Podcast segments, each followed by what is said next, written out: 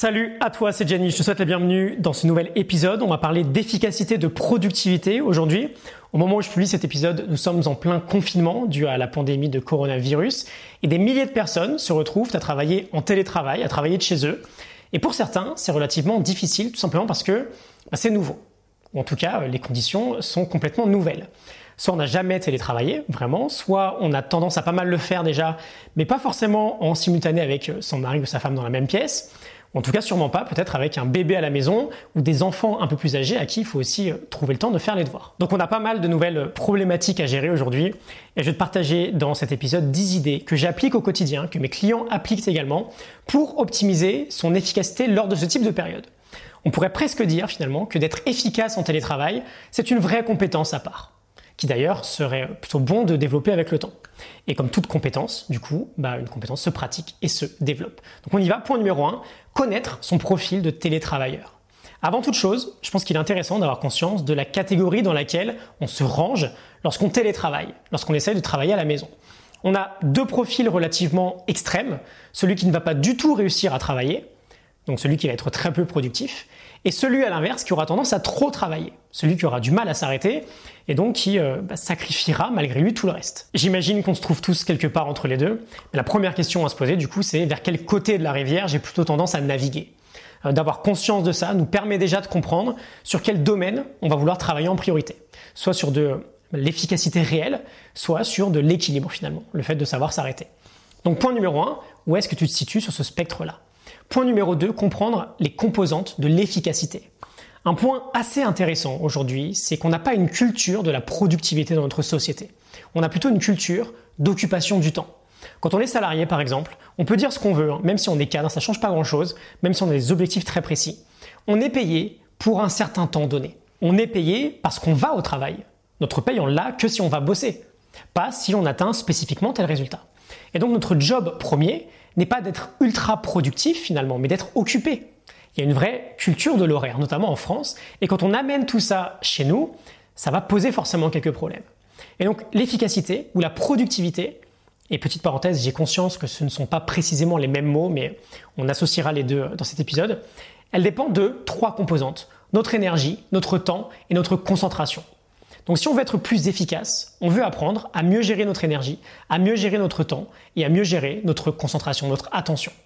Pourquoi? Parce que l'idée est la suivante. Si je ne gère pas suffisamment bien mon énergie, ce sera le meilleur moyen pour moi de partir en burn-out, peu importe à quel point je gère bien mon temps ou mon attention, parce que j'ai besoin d'essence dans mon réservoir. Le travail euh, vraiment cognitif, c'est un travail très énergivore. Si je ne gère pas suffisamment bien mon attention ou ma concentration, peu importe à quel point je gère bien le reste, je serai trop distrait. Et si je ne gère pas suffisamment bien mon temps, peu importe ma forme ou peu importe ma concentration, je ne vais pas accomplir grand-chose dans mes journées. Je serai plus occupé que productif. Donc là encore, ça pose quelques questions. Est-ce que je me sens plutôt en forme au quotidien? Est-ce que je sais gérer mon temps? Est-ce que je sais ce que c'est d'être concentré pendant de longues périodes sans me laisser distraire par la moindre distraction, la moindre notification, le moindre mail? Point numéro 3, je t'ai parlé de trois domaines. On va parler de l'équation de la productivité. Elle nous vient euh, notamment de Cal Newport. Travail accompli est égal à temps passé à travailler, multiplié par l'intensité de concentration. Aujourd'hui, on a presque tous des vraies capacités de concentration absolument ridicules. Et c'est la principale raison pour laquelle bah, il nous faut plus de temps finalement pour accomplir ce que l'on veut. Et donc l'idée est la suivante, on n'est pas au chiffre près, hein, mais si on met 8 heures à accomplir quelque chose avec une intensité de concentration à 3 sur 10, bah, on mettrait finalement 3 heures à faire la même chose, mais avec plus de concentration, avec une concentration à 8 sur 10. D'où la nécessité d'apprendre cette compétence fondamentale au XXIe siècle, compétence très rare, qui est le vrai deep work, le travail profond, le fait de pouvoir s'investir très profondément dans une tâche. On en prend vraiment conscience en général lorsqu'on devient entrepreneur. On peut également prendre conscience de tout ça lorsqu'on se retrouve obligé de travailler à la maison avec des contraintes qu'on n'a pas forcément au travail. Point numéro 4 et 5, on va parler de deux points concernant l'énergie. Point numéro 4, les moments de performance. Connaître quels sont ces moments de performance dans nos journées. Un autre truc assez étrange dans notre société, c'est qu'on a tous relativement les mêmes horaires de travail. En moyenne, on bosse tous de, euh, par exemple, de 9h à 18h, alors que notre énergie, elle, elle suit différents cycles. Notamment le plus important, le rythme circadien, qui est un cycle quotidien lié au rythme jour-nuit, et fortement lié surtout à nos hormones, à notre humeur. On a tous des moments chaque jour qui nous sont propres, qui sont propres à notre biologie interne, où on sera plus efficace que d'autres moments. Peut-être que toi, par exemple, tu es plus efficace de 8h à 10h le matin ou de 19h à 21h le soir, peut-être, que de 14h à 16h l'après-midi. Et ça, c'est bien d'en avoir conscience. Parce qu'essayer de travailler efficacement durant une plage horaire où tu es très loin de ton pic de forme, c'est aussi efficace qu'un coup d'épée dans l'eau. En fait, c'est du temps perdu finalement. Tu seras hyper facilement distrait parce que c'est pas ton moment pour travailler. Donc on veut prendre conscience au quotidien de quels sont nos moments de performance. Tiens, là, après une semaine par exemple, en étant plus conscient de ma variation de forme au quotidien, bah, j'ai l'impression qu'à tel moment, je suis bien plus efficace qu'à d'autres moments. Et donc, bah, c'est dans ces moments d'efficacité que je vais pouvoir optimiser un peu mon temps et mon attention pour être plus productif. D'ailleurs, en ce moment, si vous êtes un couple en télétravail, par exemple, et que vous avez d'autres tâches à gérer à côté, s'occuper d'un bébé, gérer les enfants, etc., vous pouvez potentiellement vous mettre d'accord sur, bon ok, pour moi par exemple, je suis plus efficace à ce moment-là, donc je te laisse gérer le reste. Pour toi, tu es plus efficace à ce moment-là, donc pendant ce moment-là, je gère le reste. Ok, on reviendra un peu plus tard sur euh, cette idée. Point numéro 5, comprendre les fondamentaux de l'énergie. On veut toujours séparer vie pro et vie perso, mais c'est pas forcément possible, les deux sont profondément liés finalement. Tout ce qui se passe en dehors de notre zone de travail aura une influence énorme sur notre travail. Et lorsqu'on parle d'optimiser son énergie pour être plus efficace, on a toujours trois domaines en tête de liste, manger, bouger, dormir. Bien manger, bien bouger, bien dormir. Bien manger, il y a peut-être des aliments qui te fatiguent plus que d'autres. C'est pas forcément une bonne idée de les manger juste avant de bosser par exemple. Et bien sûr, le sport et le sommeil. En optimisant ces trois domaines-là, on gagne quoi qu'il arrive en énergie. Et si on gagne en énergie, on gagne en productivité. À quel point tu es productif, par exemple, quand tu es hyper fatigué ou malade. Donc, point numéro 6 et 7, on va voir deux idées liées euh, au domaine concentration. Donc, point numéro 6, la concentration est un muscle qui se travaille. Aujourd'hui, lorsqu'on euh, se laisse distraire à droite à gauche en permanence dans notre journée, c'est comme si on voulait se muscler, mais qu'on faisait des heures de canapé euh, en rab. On détruit notre concentration. Et ce qu'on veut, c'est tout l'inverse. C'est prendre le temps de la retravailler, de la remuscler. Et on a plusieurs choses à faire de ce point de vue-là, notamment le fait, par exemple, de réapprendre à ne faire qu'une seule chose à la fois. Le fait aussi peut-être de pratiquer un peu la méditation, ou de se laisser le luxe de s'ennuyer. L'ennui, on le chasse complètement aujourd'hui, mais il a des vertus exceptionnelles sur notre attention. Je reviens sur le fait de faire une seule chose à la fois. On n'est pas capable, on n'est juste pas capable de faire du multitâche. Et pourtant, on passe tous notre vie à essayer d'en faire. Donc on réapprend à faire une seule tâche à la fois. Ça mène au point numéro 7, qui est de couper un maximum les distractions, de se dire, ok, pendant ne serait-ce que 20 minutes, je me concentre uniquement sur mon travail, je coupe les mails, je coupe le téléphone. On peut se mettre un chrono, par exemple, et se lancer un petit challenge pendant juste 10 minutes, puis 20 minutes, puis 30 minutes, puis 40, etc. Je ne fais qu'une seule tâche à la fois et je ne m'autorise pas le multitâche. On peut peut-être, par exemple, placer sa distraction principale à une vingtaine de secondes de portée.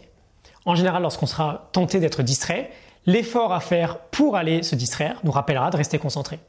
Euh, une autre idée très intéressante peut être aussi de designer son environnement de sorte à ce qu'il nous facilite la tâche. Bosser efficacement, par exemple, en face d'une télé, c'est très très difficile. La plupart des choix que l'on fait, on veut bien le comprendre ça, on les fait parce que c'est notre environnement qui nous les propose. Si j'en ai marre de succomber à une certaine distraction, bah, j'ai parfois juste à me rendre beaucoup plus difficile l'accès à cette distraction. Par exemple, si tu es tenté de jouer à la console, débranche la console de jeu la journée. C'est un peu fastidieux, faut aller euh, derrière la télé, faut toucher au câble, mais parfois prendre juste 3 minutes pour aller débrancher tout ça, ça nous permet de gagner 2 heures de travail à côté. Et le soir, bien sûr, si tu veux jouer, bah, tu la rebranches. L'idée, c'est qu'en journée, si tu es tenté de jouer, ça sera peut-être trop inconfortable d'aller la rebrancher. Ok, il y a un dernier truc, essaie de trouver un endroit où tu es plus efficace. Je change par exemple beaucoup d'endroits au quotidien. Je vais sur le bureau, je vais sur une table, je vais sur une autre table. Tu as peut-être une difficulté à bosser efficacement aujourd'hui, tout simplement parce que bah, c'est pas le bon endroit pour toi. Peut-être qu'il ne te convient pas. Il n'y a peut-être pas une bonne ambiance, une bonne énergie dans le mètre carré dans lequel tu dédies ton travail. Point numéro 8, on passe à la gestion du temps avec une première idée de Peter Drucker. First things first, second things not at all. C'est ce qui nous dit, on veut mettre le paquet sur nos priorités et laisser tomber au maximum tout le reste. On veut connaître nos priorités de la journée, savoir où on va et s'attaquer à ces priorités, première chose le matin. Si on arrive par exemple à accomplir nos trois priorités de la journée, nos trois plus grandes priorités, le plus tôt possible pendant nos périodes de travail intense, on a gagné. On aura un impact exceptionnel sur nos résultats, alors que finalement, peu importe ce qui pourrait se passer derrière, on a déjà gagné. Et j'aime beaucoup, il nous dit qu'aujourd'hui, on est tous devenus des experts pour faire des choses qui ne devraient même pas être faites de prime abord. Et il ajoute qu'il n'y a pas pire perte de temps au quotidien que d'être hyper efficace sur quelque chose qui ne devrait même pas être fait finalement. Donc qu'est-ce qui doit être vraiment fait? Sois clair là-dessus chaque jour. Pose-toi la question et ok, bon bah voilà, priorité numéro 1, on ne fait rien d'autre tant que ce n'est pas fait. Point numéro 9, créer des blocs de temps de travail profond. Dans, dans l'Optimize Coaching et avec l'inspiration de Cal Newport, ces blocs, on les appelle les Deep Work Time Blocks. On peut aussi les appeler les blocs d'efficacité. L'idée, c'est de définir des périodes de temps très précises dans lesquelles on ne fait rien d'autre que quoi? Que du travail profond. Que du travail très profond. J'aimerais te parler de l'idée fondamentale d'être créatif avant d'être réactif. On a deux visions différentes. Sur un plan macro, sur un plan de la journée finalement, qu'est-ce que ça signifie? Ça signifie qu'on ne commence pas sa journée par de la réaction, par de l'input, par euh, des mails, par euh, de la notification, des réseaux sociaux. On commence par de la création, par du vrai travail. C'est très très dur d'aller en profondeur sur un sujet si on est déjà un peu, entre guillemets, euh, cramé du cerveau avec de la donnée extérieure. Et sur un plan micro, bah là on va parler directement de nos blocs de temps. On commence chaque bloc de temps par du travail profond, pas par de la distraction. Ça paraît ultra évident, mais très souvent on va se dire, ok, je me mets à bosser, allez, juste avant je me fais 5 minutes de ce site internet là. Ok, ce sont presque les deux mêmes mots, création et réaction. Il y a juste une différence d'orthographe. Le mot euh, dans création, le C vient en première position. Dans réaction, il est en quatrième position. Très petite différence, cela dit, il y a une énorme différence sur le plan productivité entre les deux termes. On veut apprendre à gérer notre temps et notre concentration. Très bien, on va faire passer la création avant la réaction. Et là encore, on peut créer des blocs de temps en alterné dans son couple. Par exemple, si, euh, bah, comme durant cette période de confinement, on a d'autres sujets importants à prendre en compte euh, en plus du travail. Et enfin, point numéro 10, pour finir, comment faire preuve de discipline? Comment gérer le fait de ne pas avoir envie de s'y mettre? Alors, Bien sûr, au bureau, le cadre principal, c'est le travail. On y est habitué. C'est naturel pour nous de travailler là-bas parce que l'ambiance nous invite à travailler. Alors que chez nous, c'est relativement l'inverse finalement. C'est peut-être pas de base un lieu de travail.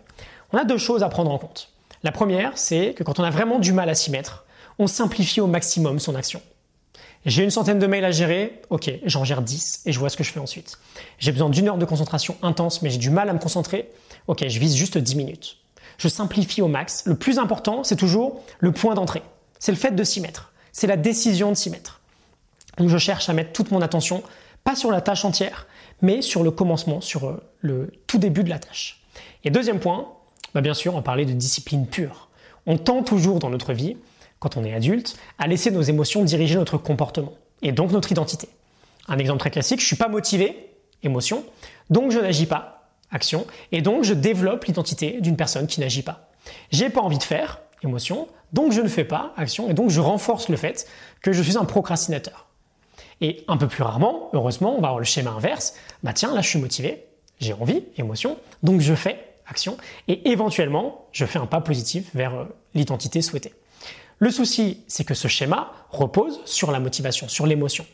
Et la motivation est trop variable, elle n'est jamais fiable. Lorsqu'on se repose sur une émotion pour agir, de base on n'est pas régulier.